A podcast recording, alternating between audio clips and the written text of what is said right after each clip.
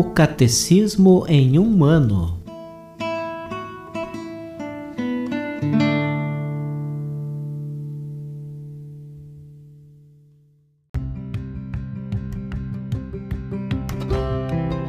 Olá, eu sou Gabriel, seminarista da Diocese de Ponta Grossa, no Paraná. Você está ouvindo o podcast O Catecismo em um ano. Vamos ler todo o Catecismo da Igreja Católica ao longo de 365 episódios. Estamos utilizando a tradução em português apresentada pela CNBB em 2013, baseada na edição típica em latim. Baixe o plano de leitura por meio de um link que você encontra na página do Instagram, arroba o Catecismo em um ano, ou na descrição deste podcast.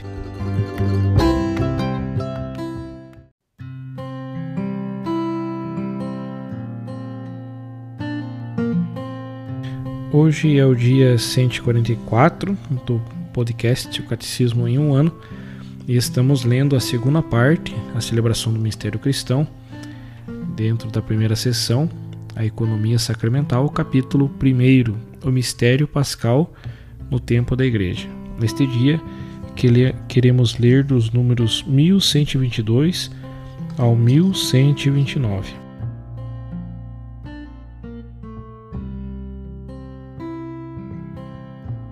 Terceiro, os sacramentos da fé. Cristo enviou seus apóstolos para que, em seu nome, anunciasse a conversão para o perdão dos pecados a todas as nações, conforme Evangelho de São Lucas, capítulo 24, versículo 47. Fizessem discípulos entre todas as nações e batizassem-nos em nome do Pai, do Filho e do Espírito Santo, conforme Evangelho de São Mateus, capítulo 28, versículo 19. A missão de batizar, portanto, a missão sacramental, está implícita na missão de evangelizar, pois o sacramento é preparado pela palavra de Deus e pela fé, que é o assentimento a esta palavra. O povo de Deus congrega-se, antes de tudo, pela palavra do Deus vivo. A proclamação da palavra é indispensável ao ministério sacramental, pois se trata dos sacramentos da fé, a qual nasce e se alimenta da palavra. Os sacramentos destinam-se à santificação dos homens, à edificação do corpo de Cristo e ainda ao culto a ser prestado a Deus. Sendo sinais, destinam-se também à instrução. Não só supõem a fé, mas por palavras e elementos rituais, também a alimentam, a fortalecem e a exprimem. Por esta razão, são denominados sacramentos da fé. A fé da Igreja é anterior à fé do fiel, que é convidado a aderir a ela. Quando a Igreja celebra os sacramentos, confessa a fé recebida dos apóstolos. Daí o antigo adágio, lex orandi, lex credendi, a lei da oração é a lei da fé, ou então legem credendi, lex statuat supplicandia. A lei do que suplica estabeleça a lei do que crê segundo Próspero de Aquitânia, do século V. A lei da oração é a lei da fé, ou seja, a Igreja traduz em sua profissão de fé aquilo que expressa em sua oração. A liturgia é um elemento constitutivo da santa e viva tradição. Por isso, nenhum rito sacramental pode ser modificado ou manipulado ao arbítrio do ministro ou da comunidade nem mesmo a suprema autoridade da Igreja pode alterar a liturgia por sua vontade, mas somente na obediência da fé e no religioso respeito do mistério da liturgia. Ademais, visto que os sacramentos exprimem e desenvolvem a comunhão de fé na Igreja, Alex Orandi é um dos critérios essenciais do diálogo que busca restaurar a unidade dos cristãos. Quarto, sacramentos da salvação. Celebrados dignamente na fé, os sacramentos conferem a graça que significam. São eficazes porque neles age o próprio Cristo. É Ele quem batiza, é Ele quem atua em seus sacramentos, a fim de comunicar a graça significada pelo sacramento. O Pai sempre atende à oração da Igreja de seu Filho, a qual, na epíclise de cada sacramento, exprime sua fé no poder do Espírito. Assim como o fogo transforma nele tudo o que toca, o Espírito Santo transforma em vida divina o que é submetido ao seu poder. Este é o sentido da afirmação da Igreja. Os sacramentos atuam ex opere operato, literalmente, pelo próprio fato de a ação ser realizada, isto é, em virtude da obra salvífica de Cristo, realizada uma vez por todas. Daí segue-se que o sacramento não é realizado pela justiça do homem que o confere ou o recebe, mas pelo poder de Deus.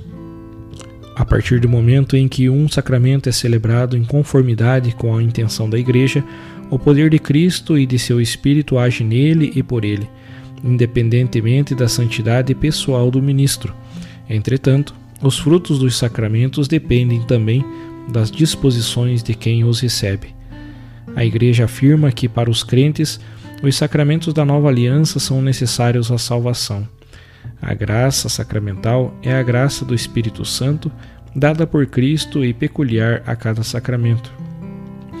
O Espírito cura e transforma os que o recebem, conformando-os com o Filho de Deus. O fruto da vida sacramental é que o espírito de adoção deifica os fiéis, os unindo vitalmente ao Filho único, o Salvador.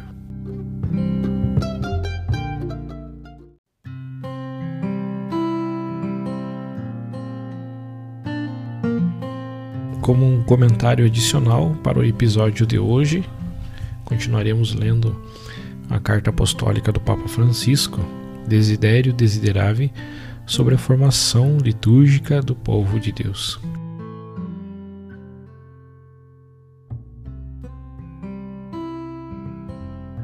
Ars Celebrandi um modo de guardar e crescer na compreensão vital dos símbolos da liturgia é certamente o de cuidar da arte de celebrar. Essa expressão também é objeto de várias interpretações. Nós a compreendemos mais claramente tendo como referência o sentido teológico da liturgia, descrito no número 7 da Sacrosanto Concilium, ao qual nos referimos tantas vezes. A ars celebrandi não pode ser reduzido à mera observância de um aparato de rubricas e tampouco pode ser pensado como uma fantasiosa e às vezes selvagem criatividade sem regras. O rito é, em si mesmo, uma forma, mas a norma nunca é um fim em si mesma, estando sempre a serviço da realidade mais elevada que quer custodiar. Como qualquer arte, requer diversos conhecimentos. Antes de tudo, a compreensão do dinamismo que descreve a liturgia. O momento da ação celebrativa é o lugar no qual, por meio do memorial, se faz presente o mistério pascal para que os batizados, em virtude da sua participação, possam experimentá-lo em suas vidas. Sem essa compreensão, facilmente se cai no exteriorismo mais ou menos refinado e no rubricismo mais ou menos rígido. É necessário, portanto, saber que, de modo o Espírito Santo atua em cada celebração. A arte de celebrar deve estar em sintonia com a ação do Espírito só assim estará livre dos subjetivismos, que são fruto da prevalência das sensibilidades individuais e dos culturalismos, que são incorporações sem critério de elementos culturais que nada têm a ver com o correto processo de inculturação. Por fim, é necessário conhecer a dinâmica da linguagem simbólica, sua peculiaridade e sua eficácia. A partir dessas breves indicações, fica evidente que a arte de celebrar não pode ser improvisada. Como qualquer arte, requer aplicação constante. Para um artesão, a técnica é suficiente. Para o artista, além do conhecimento técnico, não pode faltar a inspiração, que é uma forma positiva de posse. O verdadeiro artista não possui uma arte, ela o possui. Não se aprende a arte de celebrar em um curso de oratória ou de técnicas de comunicação persuasiva. Não julgo as intenções, vejo os efeitos. Cada instrumento pode ser útil, mas deve estar sempre sujeito à natureza da liturgia e à ação do Espírito.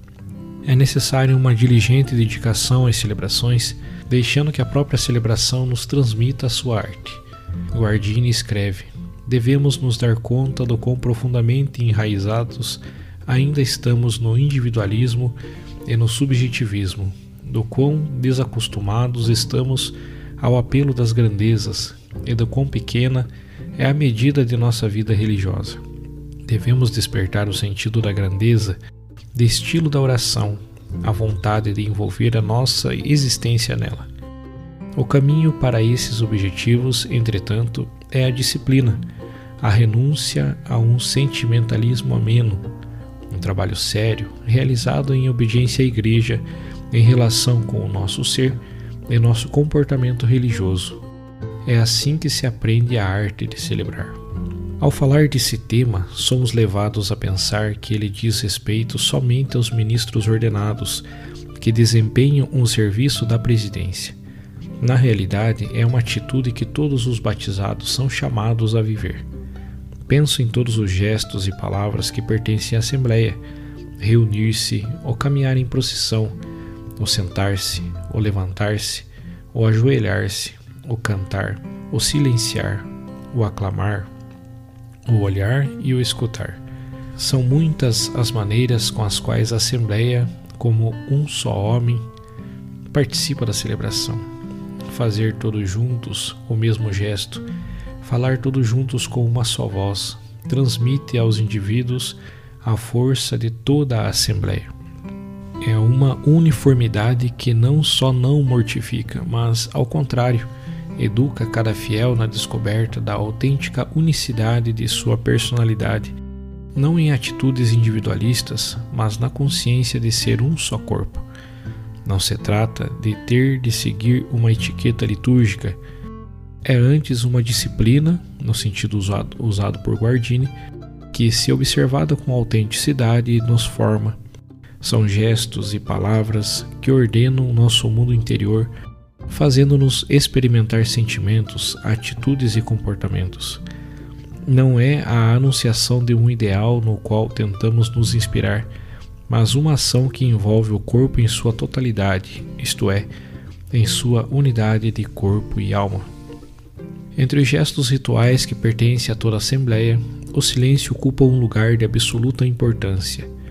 É expressamente prescrito várias vezes nas rubricas Toda a celebração eucarística está imersa no silêncio que precede seu início e marca cada instante de seu desenrolar ritual. De fato, está presente no ato penitencial após o convite à oração, na liturgia da palavra antes das leituras, entre as leituras e depois da homilia, na oração eucarística e após a comunhão. Não se trata de um refúgio no qual se esconder para um isolamento intimista, quase experienciando a ritualidade como se fosse uma distração. Tal silêncio estaria em contradição com a própria essência da celebração.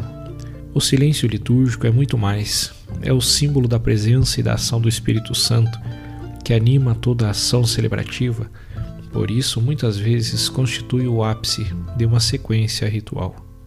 Precisamente por ser símbolo do Espírito, tem força para expressar sua ação multiforme.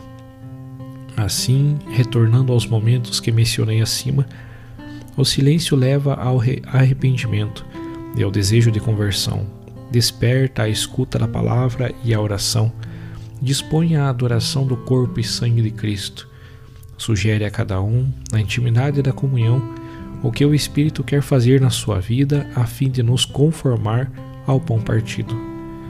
É por isso que somos chamados a realizar com extremo cuidado o gesto simbólico do silêncio.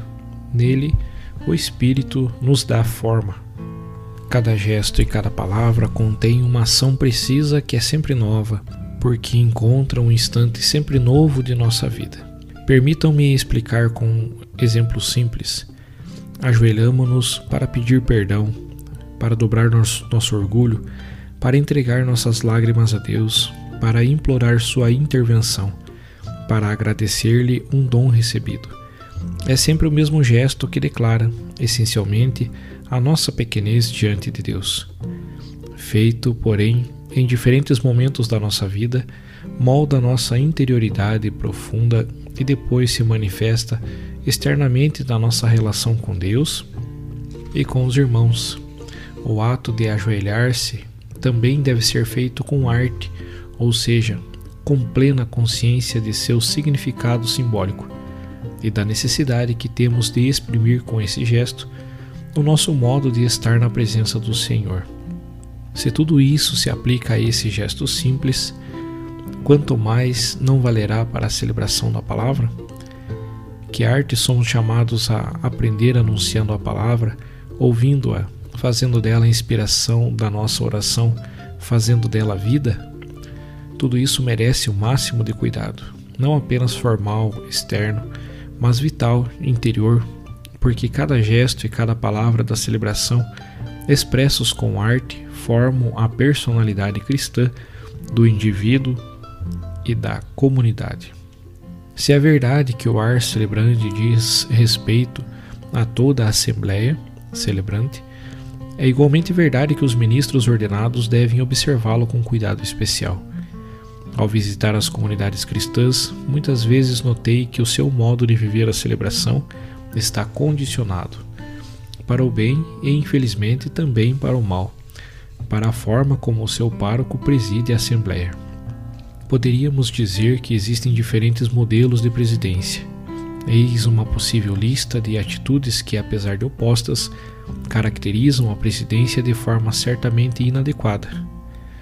Rigidez austera e, ou criatividade exasperada, misticismo espiritualizante ou funcionalismo prático, ânsia apressada ou lentidão enfatizada, indolência desleixada ou refinamento excessivo, afabilidade superabundante ou impassividade hierática. Apesar da ampla abrangência desses exemplos, acredito que a inadequação desses modelos tem uma raiz comum, um personalismo exasperado do estilo celebrativo que às vezes expressa uma mania mal disfarçada de protagonismo. Muitas vezes isso fica mais evidente quando nossas celebrações são transmitidas online, coisa que nem sempre é oportuna e sobre a qual deveríamos refletir. Vejam bem, essas não são as atitudes mais comuns, mas não raro as assembleias sofrem esses maus tratos. Muito poderia ser dito sobre a importância e a delicadeza de presidir. Em várias ocasiões, concentrei-me sobre a exigente tarefa de fazer homilia, conforme Evangelii Gaudium, nos números 135 ao 144. Limito-me agora a algumas considerações mais amplas, querendo sempre refletir convosco sobre como somos formados pela liturgia penso na normalidade das missas dominicais em nossas comunidades. Refiro-me, portanto, aos sacerdotes, mas implicitamente também a todos os ministros ordenados. O sacerdote vive sua participação própria na celebração em virtude do dom recebido no sacramento da ordem. Essa particularidade se expressa precisamente na presidência. Como todos os ofícios que ele é chamado a desempenhar, o presidir não é primordialmente uma tarefa atribuída pela comunidade, mas uma consequência da efusão do Espírito Santo, recebida na ordenação que o habilita a fazê-lo. O presbítero também é formado pelo seu presidir a Assembleia Celebrante. Para que esse serviço seja bem feito, com arte de fato, é de fundamental importância que o presbítero tenha, sobretudo, uma viva consciência de ser, por misericórdia, uma presença particular do ressuscitado. O ministro ordenado é, ele próprio, uma das modalidades da presença do Senhor que torna a Assembleia Cristã única, diferente de qualquer outra, conforme o Sacrosanto Concílio número 7. Esse fato confere profundidade sacramental em sentido amplo a todos os gestos e palavras daquele que preside. A Assembleia tem o direito de poder perceber naqueles gestos e palavras o desejo que o Senhor tem, hoje como na última ceia, de continuar a comer a Páscoa conosco. O ressuscitado é, portanto, o protagonista, e não as nossas imaturidades, as quais buscam assumir um papel e uma atitude e um modo de se apresentar que simplesmente não lhes correspondem. O próprio sacerdote é tomado por esse desejo de comunhão que o Senhor tem para com cada um. É como se estivesse colocado entre o coração ardente do amor de Jesus e o coração de cada crente, objeto do seu amor. Presidir a Eucaristia é mergulhar no calor do amor de Deus. Quando nos é dado compreender, ou mesmo apenas intuir, essa realidade, certamente não precisamos de um manual exigindo determinados comportamentos. Se precisamos disso, é pela dureza do nosso coração. A norma mais elevada e, portanto, mais exigente é a própria realidade da celebração eucarística que seleciona palavras, gestos, sentimentos, fazendo-nos compreender se são ou não adequados à tarefa que devem desempenhar. É evidente que, mesmo isso, não pode ser improvisado. É uma arte, requer do presbítero uma aplicação, isto é, uma assídua frequência ao fogo do, do amor que o Senhor veio trazer à terra, conforme o Evangelho de Lucas, capítulo 12, versículo 49.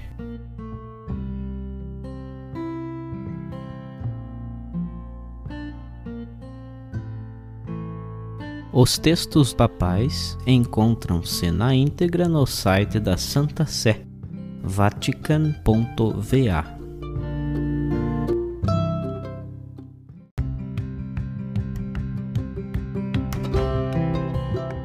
Você acaba de ouvir mais um episódio do podcast O Catecismo em um Ano. Continue nesse bom propósito de aprofundar o conhecimento e a vivência da fé católica e procure participar da sua comunidade. Rezemos por todos que estão fazendo esse caminho de leitura do Catecismo. Até amanhã!